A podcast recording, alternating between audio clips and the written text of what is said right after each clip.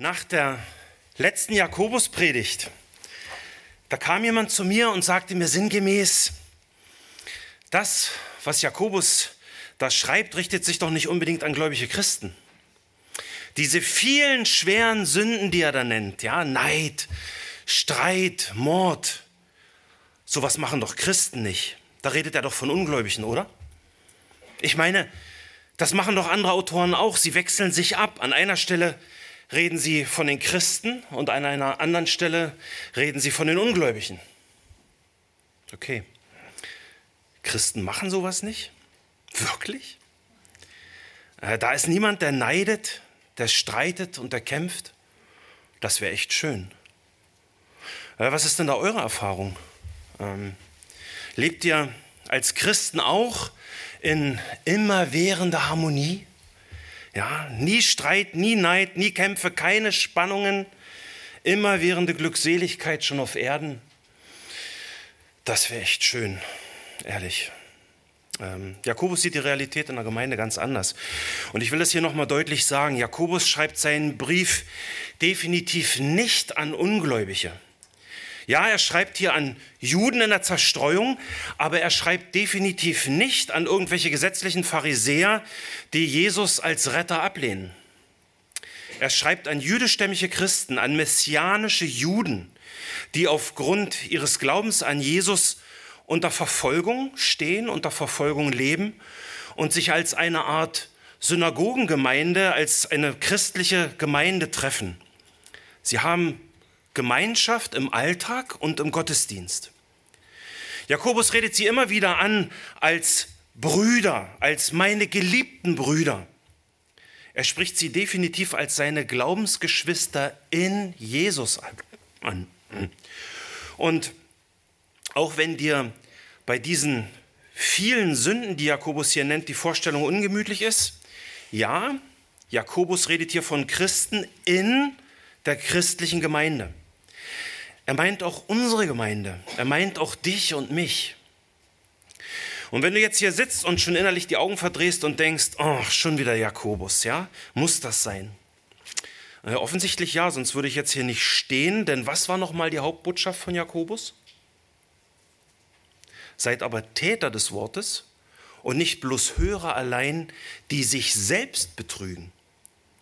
Wenn du jetzt hier sitzt und denkst, der Jakobusbrief ist für die Ungläubigen und ich bin als Christ schon ganz okay, der Brief hat eigentlich nicht wirklich was mit mir zu tun, dann sagt dieser Brief dir, mein Freund, könnte es sein, dass du ein wenig selbstgefällig in Selbstbetrug gefangen bist? Jakobus spricht gerade zu dir. Er spricht zu jedem von uns, die wir dieses Wort lesen und hören. Ein Ausleger äh, teilt diesen ganzen Brief nur in 13 Prüfungskriterien ein, die dazu dienen sollen, die Echtheit des Glaubens eines Menschen zu prüfen. Aber, und das sage ich deutlich, aber wir wollen nicht den Glauben anderer Menschen einer Prüfung unterziehen, sondern wir sollen uns selbst prüfen. Dazu ist der äh, Brief da. Nach seiner Einteilung wären wir im heutigen Predigtext bei Prüfkriterium Nummer 8. Er nennt es weltliche Lachsheit. Das heißt, man nimmt es nicht so genau mit der Nachfolge. Hat irgendjemand hier im Saal in seinem Glaubensleben mit weltlicher Lachsheit zu kämpfen? Also ich muss sagen, mein Arm geht als erster hoch. Und es ist für mich völlig klar, dass Jakobus zumindest in mein Leben spricht. Und heute fragt er mich, ob ich ein Ehebrecher bin.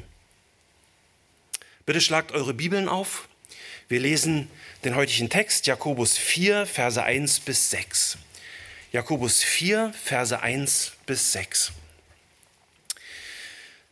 Woher kommen die Kämpfe und Streitigkeiten unter euch? Kommen sie nicht von den Lüsten, die in euren Gliedern streiten? Ihr seid begehrlich und ihr habt es nicht. Ihr mordet und neidet und könnt es doch nicht erlangen. Ihr streitet und kämpft, doch ihr habt es nicht, weil ihr nicht bittet. Ihr bittet und bekommt es nicht, weil ihr in böser Absicht bittet, um es in euren Lüsten zu vergeuden. Ihr Ehebrecher und ihr Ehebrecherinnen, wisst ihr nicht, dass die Freundschaft mit der Welt Feindschaft gegen Gott ist? Wer also ein Freund der Welt sein will, der macht sich zum Feind Gottes. Oder meint ihr, die Schrift redet umsonst? Ein eifersüchtiges Verlangen hat der Geist, der in uns wohnt. Umso reicher aber ist die Gnade, die er gibt. Darum spricht er, Gott widersteht den Hochmütigen, den Demütigen aber gibt er Gnade. Ich bete, Herr, heilige uns in Wahrheit. Dein Wort ist Wahrheit. Amen. Ja, wir haben uns den Text schon angesehen und es ist wirklich so. Ja, Jakobus stellt uns hier Fragen, die in der Gemeinde Jesu eigentlich unnötig sein sollten. Woher kommen diese Kämpfe und Streitigkeiten unter euch? Wäre doch schön, wenn er diese Frage nicht stellen müsste. Wir hätten echten Frieden. Woher also? Von den Lüsten, die in unseren Gliedern streiten. Unsere, und, äh, und dieses biblische Prinzip gilt für die Kämpfe in der großen Politik, Ganz genauso, ganz genauso wie für die Kämpfe in unserem persönlichen Leben. Die Quelle dafür liegt in uns. Es ist die tief in uns verwurzelte Selbstsucht. Unser alter Adam lebt noch und ist so fürchterlich aktiv. Wir haben gesehen, dass wir uns die Zeit nehmen müssen, unsere inneren Kämpfe mit Hilfe des Heiligen Geistes auszufechten. Sein perfektes Trainingsmittel ist das Wort Gottes weil nur das uns hilft, nicht immer wieder in Kämpfe und Streitigkeiten mit anderen zu verfallen. Kämpfen wir diesen inneren Kampf nicht auf diese biblische Weise, wird unsere ausgelebte Selbstsucht Früchte hervorbringen. Aber das sind dann eben keine Früchte, die wir in unserem Leben sehen wollen. Ja? Denn Selbstsucht führt zu Frustration und Selbstsucht zerstört die Erhörung unserer Gebete. Wir haben das uns ausführlich angeguckt in den Versen 2 und 3. All das, was Jakobus hier im Kontext schreibt, spitzt sich letztendlich auf eine Frage zu. Wem bist du treu? Gott oder der Welt? Und das soll unser heutiges Thema sein. Wem bist du treu? Gott oder der Welt? Dazu habe ich euch drei Punkte mitgebracht, die ihr im Wochenblatt findet. Erstens, dein Wille zählt. Wie entscheidest du dich? Zweitens, was leitet deinen Willen? Neid oder Gottes Wort? Und drittens, mein Lieblingspunkt, Buße befreit. Also, erstens, dein Wille zählt. Wie, entsch wie entscheidest du dich? Lesen wir nochmal Vers 4. Vers 4. Ihr Ehebrecher und ihr Ehebrecherinnen, wisst ihr nicht, dass die Freundschaft mit der Welt Feindschaft gegen Gott ist? Wer also ein Freund der Welt sein will, der macht sich zum Feind Gottes. In diesem Vers geht es nicht darum, dass ein verheirateter Mann oder eine verheiratete Frau fremd geht. Klar, wir wissen das, Gott hasst Ehescheidung und wenn jemand fremd geht, tut er das mit Sicherheit nicht, weil er Gott so sehr liebt. Er oder sie tut es dann aus ungezügelter Selbstliebe, aus ungezügelter Selbstsucht. Und durch diese Sünde wird dann natürlich jeder zum Feind Gottes. Insofern kann man diesen Vers durchaus auf praktizierten Ehebruch anwenden. Aber das meint Jakobus hier im Kontext nicht. Jakobus redet hier im Duktus eines alttestamentlichen Propheten. Er redet genauso wie Jeremia, er redet genauso wie Hesekiel oder wie Hosea. Wir finden das mehrfach im Alten Testament, dass das Gottesvolk Israel im Bild einer Ehefrau angesprochen wird, die ihren Ehebund verlässt, die die Ehe bricht und dadurch zur Hure wird. Wir haben das zum Beispiel sehr schön in Hesekiel 16, ja, wo Gott als Eheherr ausruft folgendes, Hesekiel 16, ich lese ab Vers 32. O du ehebrecherische Frau, die Fremde annimmt statt ihres Ehemanns. Sonst gibt man allen Huren Lohn. Du aber gibst all deinen Liebhabern Lohn und beschenkst sie, damit sie von allen Orten zu dir kommen und Hurerei mit dir treiben. Es geht bei dir in der Hurerei umgekehrt wie bei anderen Frauen. Dir stellt man nicht nach, um Hurerei zu treiben. Denn da du Hurenlohn gibst, dir aber kein Hurenlohn gegeben wird, ist es bei dir umgekehrt. Darum, du Hure, höre das Wort des Herrn. Und, und dann kommt die Ankündigung des Gerichts wegen dieses Ehebruchs, wegen dieser Ehebrecherei. Die Ehefrau bricht den Ehebund, wird so zur Hure und zum Feind ihres Ehemanns. Und es ist klar, dass in diesem Bild, das Hesekiel, die anderen Propheten und auch Jakobus hier benutzt, dass es in diesem Bild um geistlichen Ehebruch geht. Auch Jesus spricht die gesetzlichen Pharisäer und Schriftgelehrten mehrfach als ein ehebrecherisches Geschlecht an, zum Beispiel Matthäus 12, 39. Und damit meint er dann nicht, dass sie fremdgehen mit einer anderen Frau, sondern dass sie Gott nicht treu sind. Und diesen bildhaften Vergleich kennen wir natürlich auch aus dem Neuen Testament. Ja? Jesus ist der Bräutigam und wir, seine Gläubigen, seine Gemeinde sind was? Braut. Wir sind die Braut. Amen. Wir sind die Braut. Und das ist der Hintergrund dieser rhetorischen Frage, die Jakobus hier stellt. Ihr Ehebrecherinnen und ihr Ehebrecher, ihr Gemeindemitglieder, ihr Brüder und Schwestern, wisst ihr nicht, dass die Freundschaft mit der Welt Feindschaft mit Gott ist? Natürlich wissen wir das. Und trotzdem sind wir so lax. Jakobus macht hier im Vers einen ganz starken Gegensatz auf. Ja? Er stellt Freundschaft und Feindschaft gegenüber. Was ist Freundschaft? Nun, das griechische Wort, was er hier benutzt, kommt nur einmal in der Bibel vor und es bedeutet so viel wie freundschaftliche Vertrautheit, Zuneigung, Verbundenheit, Liebe. Es ist ein starkes Wort, nicht im Sinne von guter Kumpel, sondern von persönlicher und verlässlicher Vertrautheit. Und Feindschaft? Das meint hier nicht nur, ja, der ist mir nicht so sympathisch. Äh, wenn ich den sehe, um den mache ich lieber einen Bogen. Nee, nee. Feindschaft meint hier persönliche Feindseligkeit, Abneigung. Das meint sogar Hass. Und um wessen Freundschaft, um Feindschaft geht es hier? Auf der einen Seite steht der Gott der Bibel. Vater, Sohn und Heiliger Geist. Auf der anderen Seite steht die Welt. Griechisch steht hier Kosmos. Jakobus benutzt dieses Wort Kosmos auffällig häufig. In 1,27 schreibt er, dass wir uns unbefleckt wahren, so, äh, äh, dass wir uns unbefleckt bewahren sollen von diesem Kosmos, von dieser Welt. Oder 2 Vers 5, Gott hat die Armen dieses Kosmos, dieser Welt erwählt. Warum? Damit sie reich im Glauben würden. Oder 3 Vers 6, wo er die Zunge, also das Sprechen, unsere verbale Kommunikation als ein Kosmos, eine Welt der Ungerechtigkeit beschreibt. Kosmos und Gott. Jakobus stellt diese beiden Begriffe wie zwei Personen gegenüber, die grundsätzliche Gegner sind. Sie sind grundsätzliche Gegner. Es gibt nichts, was sie verbindet. Der Kosmos, also die Spielregeln und die Art und Weise, wie diese gefallene und unerlöste Welt existiert und funktioniert, sind völlig gegensätzlich zu Gott. Man kann eigentlich die Vorstellung, dass der Christ sowohl im Kosmos der Welt als auch bei Gott zu Hause ist, kann man eigentlich nicht schärfer verneinen und abweisen, als Jakobus das hier in unserem heutigen Vers tut. Du kannst nicht in der Welt und im Glauben leben. Du kannst nicht Weltmensch und gleichzeitig auch hingegebener Nachfolger Jesu Christi sein. Jakobus sagt hier genau das Gleiche wie Jesus in der Bergpredigt. Ja? Niemand kann zwei Herren dienen. Denn entweder wird den einen hassen und den anderen lieben, oder er wird dem anderen anhängen und den anderen verachten. Ihr könnt nicht Gott dienen und dem Mammon. Matthäus 6, 24.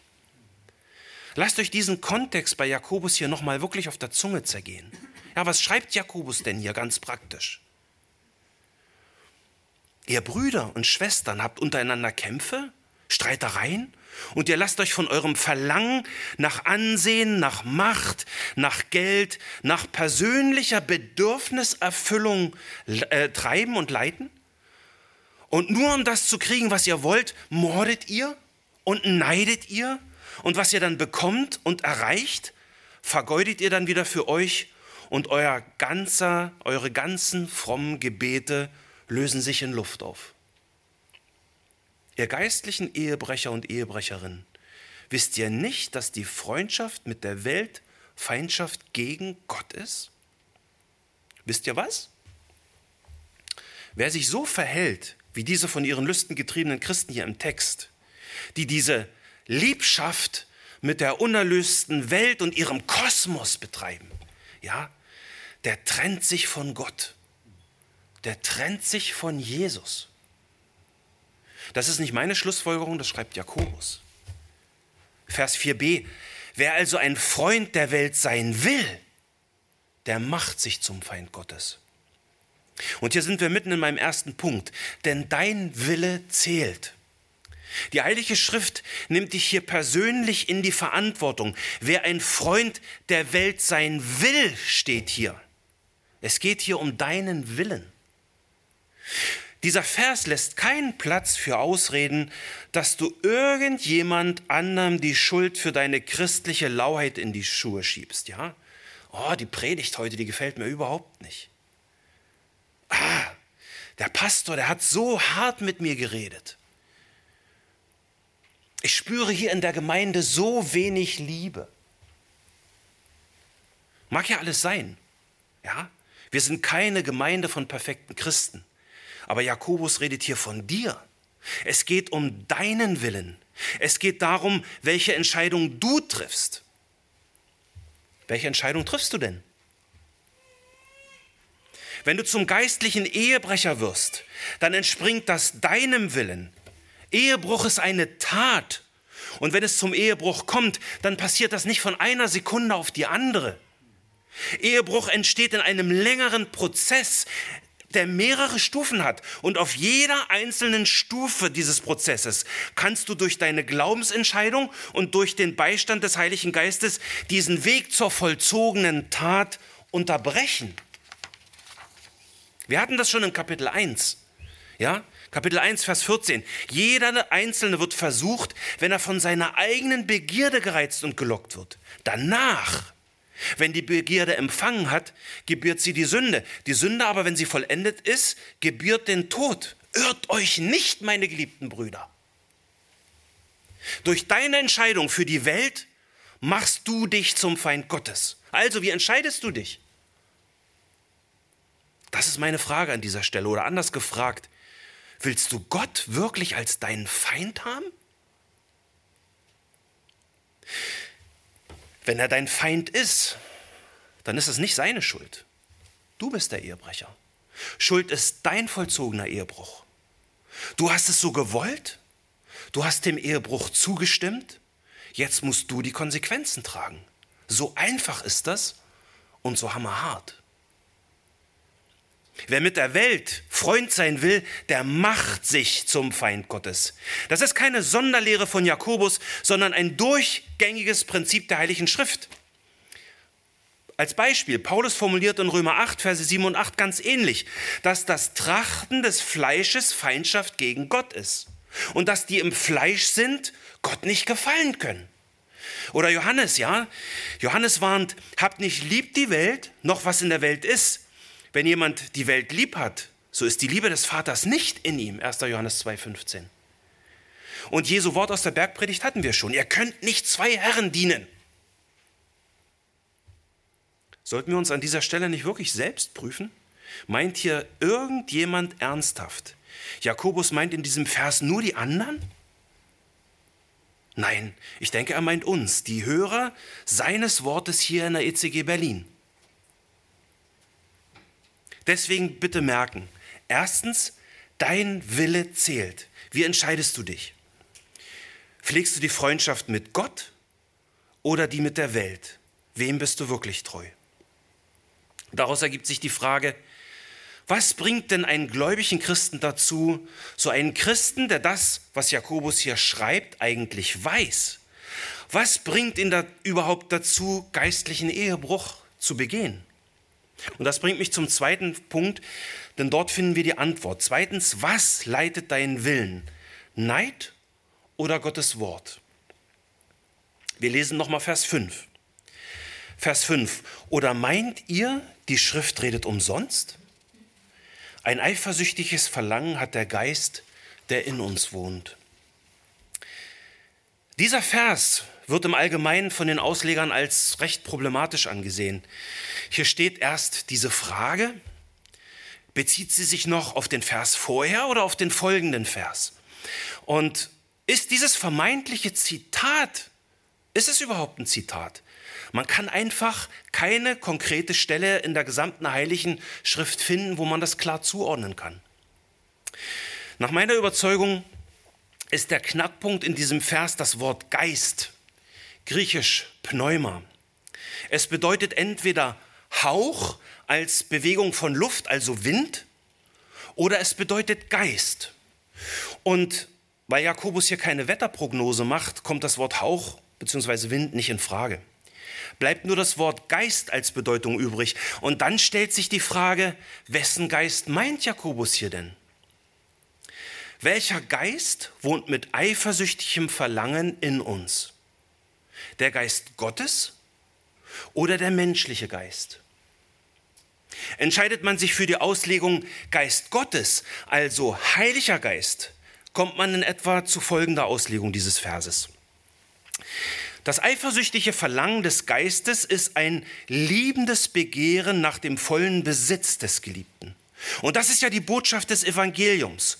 Gott kam uns als Vater nah, noch näher kam er uns in Jesus und am nächsten als der Heilige Geist in uns. Der Heilige Geist in uns ist die engste Gemeinschaft, die Gott in dieser Welt mit uns eingeht. Okay, die Auslegung ist äh, theologisch völlig korrekt, aber ist es wirklich das, was Jakobus hier im Textzusammenhang sagen will? Und wir müssen bedenken, dass nach unserer hermeneutischen Überzeugung immer der Kontext die Bedeutung eines Wortes bestimmt, nicht das Wort die Bedeutung des Kontextes. Entspricht diese eben gehörte Auslegung wirklich dem Textzusammenhang und dem Gedankenfluss des Autoren? Ich denke nein. Und mein, Hauptargument und das anderer treuer Ausleger dafür findet sich in dem kleinen Wort eifersüchtig. Eifersüchtig, wir, wir lesen eifersüchtiges Verlangen. Die Elberfelder übersetzt dieses griechische Wort eifersüchtig wörtlich mit Neid. Begehrt der, Neid, äh, begehrt der Geist, der in uns wohnt, mit Neid. Es ist eine wichtige Beobachtung in diesem Brief, dass Jakobus das Wort Neid bzw. Eifersucht immer in einem, negativ, äh, äh, in einem negativ gefärbten Sinn verwendet. Und auch im restlichen Neuen Testament hat dieses griechische Wort bei seinem Vorkommen immer diesen negativen Sinn von Neid und Missgunst. Wieso soll man diese sündige Eigenschaft Neid jetzt hier plötzlich mit einem heiligen Gott verbinden? Dafür gibt es keinen wirklichen Grund. Gerade in Vers 2 hatte Jakobus den Christen noch gesagt, ihr seid begehrlich, ihr mordet, ihr neidet. Und wenige Verse vorher in Kapitel 3, Vers 14, 16 spricht er von bitterem Neid und Selbstsucht in ihren Herzen. Und dass wo Neid und Streitsucht ist, auch Unordnung und jede böse Tat ist. Und er meint auch hier in Vers 5 immer noch den Geist des Menschen, mit seiner seit dem Sündenfall verdorbenen Natur, der sich eben treiben lässt von seinem hedonistischen Begierden. Jakobus hat eine ganz einfache und vor allem gerade Theologie. Wahrscheinlich gefällt er mir deswegen so gut. Vers 5, ein eifersüchtiges Verlangen hat der Geist, gemeint ist der menschliche Geist, der in uns wohnt. Er sagt ganz einfach, Gott gab den Menschen einen Geist. 1. Mose 2, Vers 7 der jetzt unter den Bedingungen des Sündenfalls leider zum Neid drängt. Und es ist einfach ein Fakt, der oft so begabte und schöpferische menschliche Geist verlangt regelrecht nach Geist. Er ist eifersüchtig. Und das ist in vollkommener Übereinstimmung mit Jesus, der im Matthäus-Evangelium Matthäus 15, 19 sagt, denn aus dem Herzen kommen die bösen Gedanken. Und dazu gehört eben auch der Neid. Und Jakobus bringt hier auch kein Zitat aus einer Quelle, die wir erst suchen müssen, sondern er bringt hier eine fundamentale, zusammengeballte Lehre der Heiligen Schrift auf den Punkt und formuliert so ein allgemeines biblisches Prinzip. Und das Prinzip ist, ein eifersüchtiges Verlangen hat der Geist der in uns wohnt. Stellt sich die Frage, was leitet deinen Willen? Der Neid, der dich mit seinem eifersüchtigen Verlangen vor sich herdrängt? Oder die Heilige Schrift? Und meinst du, die Schrift redet umsonst? Ist das deine Auffassung? Ich meine, gerade in Vers 4 hatte Jakobus uns gewarnt, dass wir nicht gleichzeitig Freunde Gottes und Freunde dieser Welt sein können. Wenn wir uns von unserem Neid treiben lassen, wenn wir ihm nicht mit einer willentlichen Entscheidung entgegentreten, dann werden wir zum Feind Gottes. Und du meinst, die Schrift sagt dir das vergeblich? Jakobus stellt uns persönlich diese Frage. Meint ihr ECG Berlin?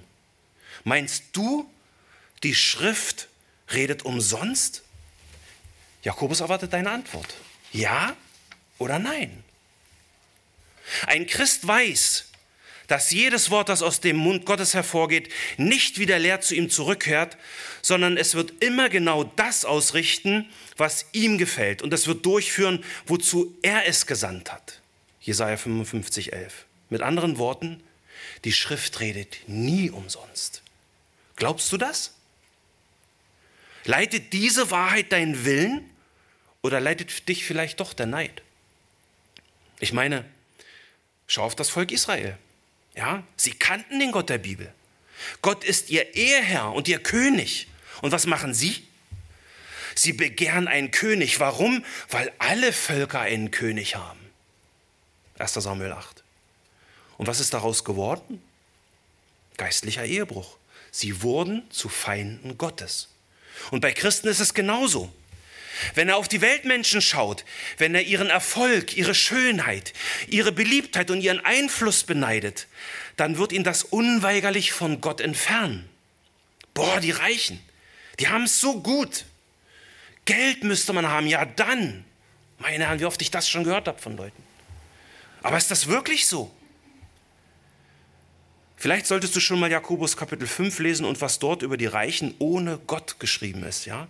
Die Schrift redet nicht umsonst. Wenn du dich in deinem Begehren, in deinen Wünschen, in deinen Lebenszielen nicht von Gottes Wort leiten lässt, dann wird Weltlichkeit, dann wird Weltlichkeit unweigerlich die Folge sein. Der Neid, dieses eifersüchtige Verlangen ist ein inneres Problem und welchen Dingen wir Wert und Gewicht beimessen, ist eine Frage unserer inneren Einstellung und unserer inneren Neigung. Es geht hier nicht um eine Sache, die wir irgendwie schuldlos, ja, in die wir hineingezogen werden, in die wir zufällig irgendwie hineinstolpern, ohne dass wir es merken. Nein, denn unser Wille ist beteiligt. Deswegen meine Frage, was leitet deinen Willen? Neid oder Gottes Wort? Wem bist du treu? Gott oder der Welt? Merkst du langsam, dass der Predigtext wirklich etwas mit dir zu tun hat? Jakobus ist ein Mahner ohne Nachsicht. Er hat jetzt hier in Vers 5 unsere inneren verborgenen Neid und unser eifersüchtiges Verlangen nochmal in kompromissloser Offenheit aufgedeckt. Ja, unser Wille zählt. Warum? Weil er unsere Entscheidungen bestimmt. Unsere Entscheidung für Neid und Weltlichkeit oder für Gott und sein Wort. Folglich kann die Befreiung von der Freundschaft mit der Welt, mit, ihren, mit ihrer weltlichen Gesinnung und die Hinwendung zu Gott und seinem Wort nur über unseren Willen geschehen. Jakobus richtet hier einen Bußruf an uns. Und was ist Buße? Ein Wort, was wir so gerne benutzen. Was ist Buße? Buße ist ein bewusster Willensakt.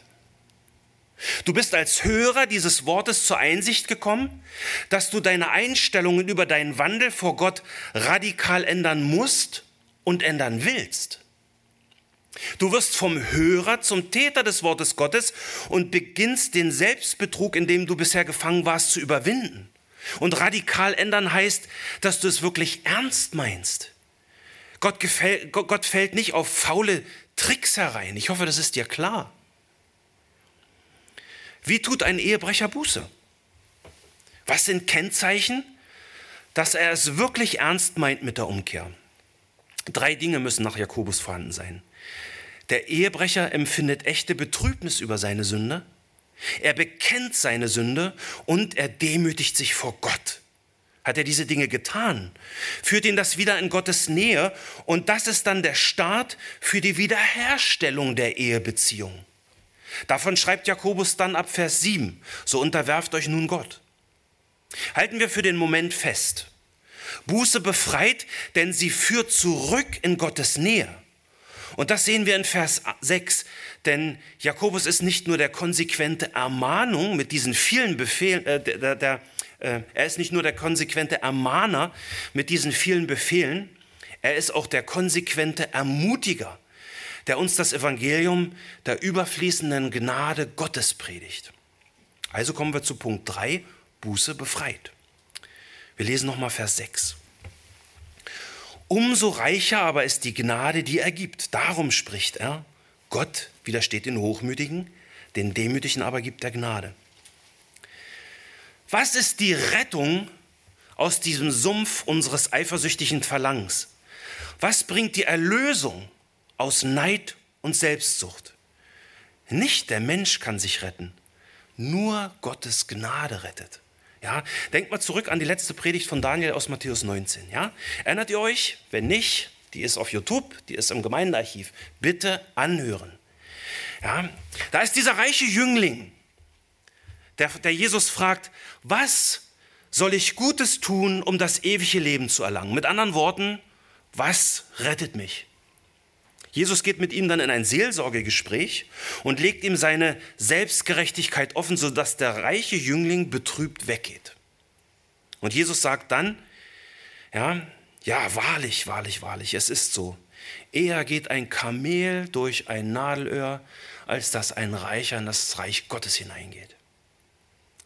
Die Jünger waren Zeugen dieses Wortwechsels und sind ziemlich äh, schockiert von dieser, von dieser geradlinigen Lehre. Ja? Sie sind schockiert von dieser kompromisslosen Wahrheit, die Jesus predigt und fragen dann entsetzt, wer kann denn dann überhaupt gerettet werden? Was antwortet ihm Jesus? Ja, bei den Menschen ist Rettung unmöglich, aber bei Gott, bei Gott sind alle Dinge möglich.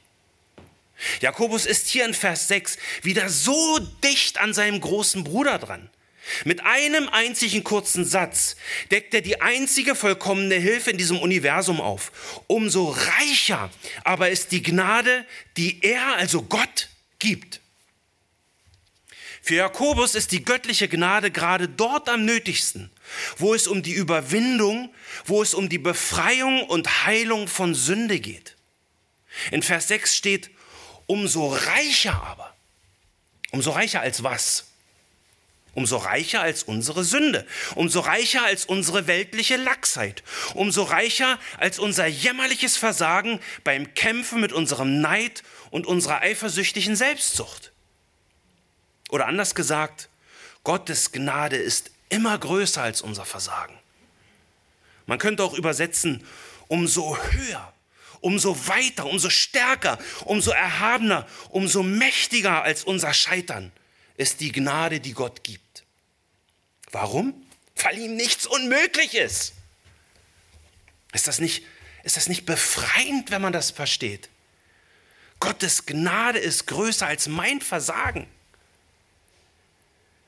Wenn dich dieser Bußruf hier bei Jakobus trifft und dir langsam dämmert, dass du in deiner Ehebeziehung mit Gott nicht gerade treu bist und du die Welt doch irgendwie schon mehr lieb hast als ihn, dann darfst du dich an Gottes Gnade wenden. Gnade ist das Heilmittel für alles. Der Apostel Paulus ist auch hier wieder in absoluter Einheit mit Jakobus, ja? Römer 5 Vers 20 schreibt er, wo aber das Maß der Sünde voll geworden ist, da ist die Gnade überströmend geworden. Überleg dir das nochmal genau, was die Heilige Schrift in ihrer Gesamtheit bezeugt. Gottes Gnade ist überfließend. Wir wären doch angesichts dieser Tatsache wirklich dämlich, wenn wir diesen Ruf zur Buße im heutigen Text ignorieren würden. Denn Buße befreit. Zur Begründung, dass das, was, hier, was er hier schreibt, wirklich wahr ist, führt Jakobus jetzt ein Zitat des Alten Testamentes an, das auch Petrus in 1. Petrus 5,5 benutzt oder gebraucht. gebraucht. Vers 6 steht, darum, also aus diesem Grund, spricht er, also Gott.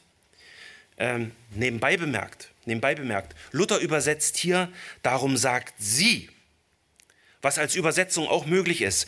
Das würde sich dann auf Vers 5 beziehen, nämlich dass sie die Schrift nicht umsonst, äh, nicht umsonst redet. Aber egal, ob man hier er Gott oder sie die Schrift übersetzt, das, was die Schrift sagt, sagt Gott selbst. Jakobus verweist hier sozusagen auf die selbstbeweisende Kraft von Gottes Wort. Ja, in, seiner, in seiner Begründung legt, legt er die Schrift mit der Schrift aus, so wie es jeder gute Bibellehrer tun sollte. Er zitiert jetzt als Beweis für Gottes reiche, überfließende Gnade einen Vers aus den Sprüchen Salomos. Aber beachte, beachte, auch wenn es Salomos Aussprüche sind, sagt Jakobus hier in Vers 6, dass Gott redet. Gott inspiriert durch Salomo heilige Schrift. Und bis auf ein Wort zitiert Jakobus hier in Vers 6 wörtlich aus der Septuaginta, also der, der ältesten griechischen Übersetzung des Alten Testaments. Vers 6, darum spricht er, Gott widersteht den Hochmütigen, den Demütigen aber gibt er Gnade. Ich hoffe, wir haben den heutigen Predigtext bis hierher verstanden. Jeder Hörer dieses Wortes, der innerlich von Jakobus Ermahnung getroffen und überführt ist, darf sich an Gottes reiche Gnade wenden. Amen.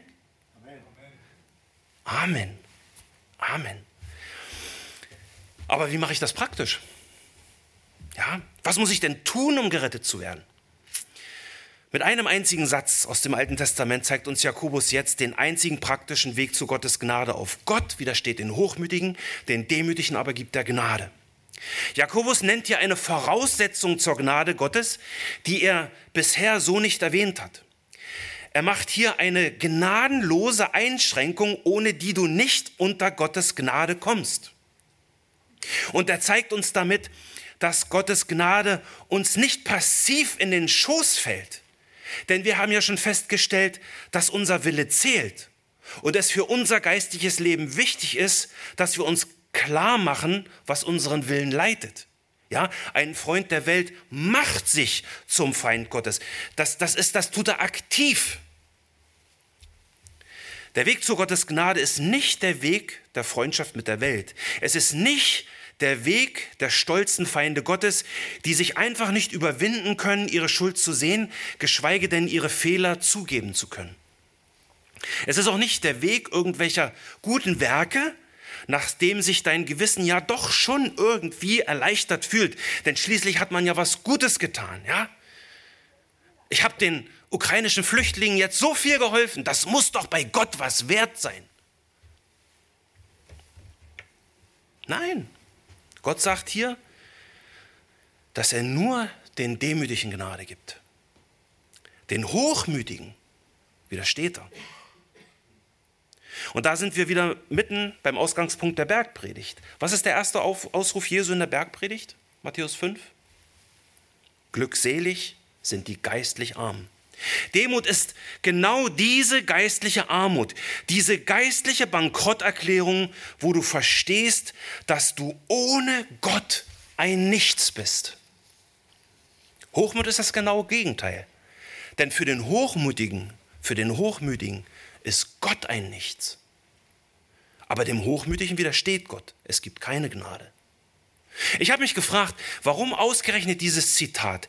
Es hätte doch so viele andere alttestamentliche Stellen gegeben, die von Gottes reicher, Gnade reden. Da habe ich mir einfach den unmittelbaren Kontext angesehen in Sprüche. Und was glaubt ihr, sind dort in Sprüche die Themen? Neid, der Hochmut der Verkehrten und Gottlosen, die Demut der Aufrichtigen und Gerechten, die Schande der Toren und die Ehre der Weisen.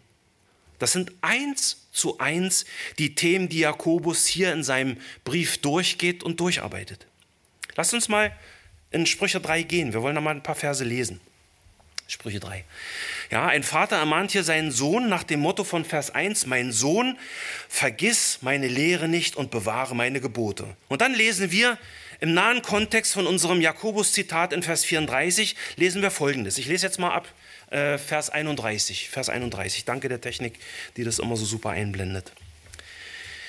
Vers 31. Da steht, sei nicht neidisch auf den Gewalttätigen und erwähle dir keinen seiner Wege. Warum ist diese Aufforderung des Vaters an seinen Sohn nötig? Ganz einfach. Jakobus schreibt in Vers 5, ein eifersüchtiges, neidisches Verlangen hat der Geist, der in uns wohnt. Das gilt auch für unsere Kinder. Deswegen brauchen auch sie diese, da braucht auch dieser Sohn diese Ermahnung. Unser Wille zählt. Und wer ist der Verkehrte? Moment. Und dann weiter mit der Begründung aus Sprüche. Ja? Äh, Vers 31 haben wir gelesen, seid nicht neidisch auf den Gewalttätigen und erwähle dir keinen seiner Wege. Und jetzt kommt die Begründung, Vers 32. Denn der Verkehrte ist dem Herrn ein Gräuel, aber mit den Aufrichtigen hat er vertrauten Umgang. Wer ist der Verkehrte? Es ist der Weltmensch, der sich selbst durch seine Entscheidungen zum Feind Gottes macht. Wer ist der Aufrichtige? Der Freund Gottes, der den vertrauten Umgang mit ihm pflegt und ihm treu ist. Vers 34. Wenn er, Gott der Herr, auch spottet über die Spötter, und hier haben wir diese ernste Warnung aus Vers 6, ja, was die Septuaginta mit Gott der Herr widersteht den Hochmütigen übersetzt. Ja, so gibt er doch den Demütigen Gnade. Und in der biblischen Logik von Jakobus sind die wahrhaft Demütigen dann auch die wahrhaft Weisen. Denn was lesen wir dann im nächsten Vers von Sprüche 3? Das, was wir schon im Jakobusbrief gelesen haben, ja, dass die wahren Früchte himmlischer Weisheit von oben kommen. Ja, Vers 35. Die Weisen werden Ehre und Herrlichkeit erben. Sie werden sie erben. Die Toren aber macht die Schande berühmt. Und das ist wirklich so. Die Toren, also die Leute, denen Gottes Weg der Gnade einfach lächerlich und absurd ist, diese im wahrsten Sinne Gottlosen, macht ihre Schande berühmt. Denn es ist die Schande aus Gottes Sicht, aber nicht Schande aus Sicht der Welt. Im Gegenteil, denn sie sind ja Freunde der Welt und tun, was alle machen und was die Welt liebt. Aber dadurch werden sie eben zu Feinden Gottes. Und was macht Gott mit seinen Feinden? Sprüche sagt, Gott spottet über die Spötter. Er widersteht ihnen. Aber den Demütigen, den, die sich selbst vor ihm beugen, denen gibt er Gnade. Diese Weisen werden Herrlichkeit erben. Leute, was Jakobus hier schreibt, ist pures Evangelium. Und woran merkst du, ob du auf dem Weg der Demut bist? Nun, ein demütiger Mensch ist ein Mensch, der seine Abhängigkeit von Gott erkennt, sie anerkennt und bejaht und sich deshalb von Gottes Gnade beschenken lässt. Wir hatten genau das schon in Jakobus 1, Vers 9 und 10. Der Bruder aber, der niedrig gestellt ist, soll sich seiner Erhöhung rühmen. Der Reiche dagegen seiner Niedrigkeit. Warum? Weil wir egal, ob wir niedrig oder hoch, ob wir arm oder reich sind, ob wir Deutsche, Russen oder Ukrainer sind, alles, was wir sind, sind wir nur in Jesus. Jesus sagt, Wer sich aber selbst erhöht, der wird erniedrigt werden. Und wer sich selbst erniedrigt, der wird erhöht werden. Matthäus 23, 12. Willst du von Gott erhöht werden? Dann erkenne deine Niedrigkeit vor einem allmächtigen Gott und flieh in Jesu Arme. Das ist der Weg der Demut. Und wenn wir das jeden Tag unseres Lebens neu erkennen, das, dann, dann wird das unweigerlich Auswirkungen auf unser Denken, auf unseren Willen und auf unsere Entscheidungen haben. Das Kapitel beginnt Jakobus mit der Frage, woher kommen die Kämpfe und Streitigkeiten unter euch? Die Kämpfe, die Streitigkeiten, diese, diese elende Streitlust und diese Rechthaberei, auch diese Neigung zum geistlichen Ehebruch in unserem Leben, die lösen sich doch nicht einfach irgendwie in Luft auf. Sie verschwinden doch nicht einfach irgendwie durch Gottes Gnade. Geistlicher Frieden und geistliche Treue müssen demütig in unserem Herzen ersehnt werden. Begehren wir Frieden und Treue und dieses Verlangen, dieses Verlangen ist definitiv kein sündiges Begehren, dann ist das ein wirklich starkes Indiz dafür, dass wir auf dem Weg der Demut sind. Trotz aller Fehler, trotz unseres Scheiterns. Warum? Weil wir uns darauf verlassen können, dass Gottes Gnade immer größer ist als unser Versagen in der Nachfolge. Warum? Weil die Schrift nicht umsonst redet. Wem das alles noch zu theologisch und zu wenig praktisch ist, den vertröste ich auf die nächsten Verse. Ja? Da kommt dann zehnmal dieses wirklich sehr alltagstaugliche Tu das, wo wir dann weitere Prüfungskriterien dafür finden, ob wir auf dem Weg der Demut sind. Ich will euch zum Schluss einfach nochmal fragen. Hat dir unser gemeinsames Nachdenken über Gottes Willen, über Gottes Wort dabei geholfen, meine Eingangsfrage zu beantworten? Wem bist du treu? Gott oder der Welt? Ist dir klar geworden, dass dein Wille und wie du dich entscheidest vor Gott etwas zählt? Hast du dich gefragt, was deinen Willen leitet? Und ist dir klar, dass nur biblische Buße dich befreit von deinem eifersüchtigen Verlangen? Wenn du Fragen dazu hast, überwinde dich und komm auf uns zu. Die Ältesten sind hier. Ja? Auch das ist der Weg der Demut. Ich möchte zum Abschluss nochmal den heutigen Predigtext lesen. Ich lese zum Abschluss nochmal Jakobus 4, Vers 4 bis 6. Ihr Ehebrecher und ihr Ehebrecherinnen, wisst ihr nicht, dass die Freundschaft mit der Welt Feindschaft gegen Gott ist? Wer also ein Freund der Welt sein will, der macht sich zum Feind Gottes. Oder meint ihr, die Schrift redet umsonst? Ein eifersüchtiges Verlangen hat der Geist, der in uns wohnt. Umso reicher aber ist die Gnade, die er gibt. Darum spricht er, Gott widersteht den Hochmütigen, den Demütigen aber gibt er Gnade. Amen. Lasst uns bitte aufstehen zu einem Gebet.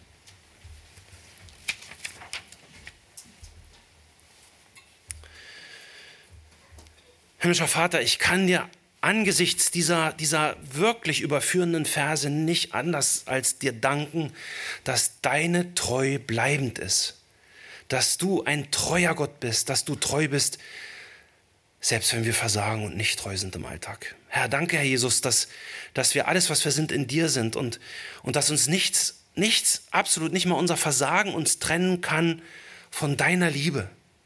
Herr, nur dadurch können wir überhaupt leben in dieser verrückten Welt. Ich danke dir für diesen Text und ich bitte dich, dass du ihn in uns wirken lässt. Amen. Amen.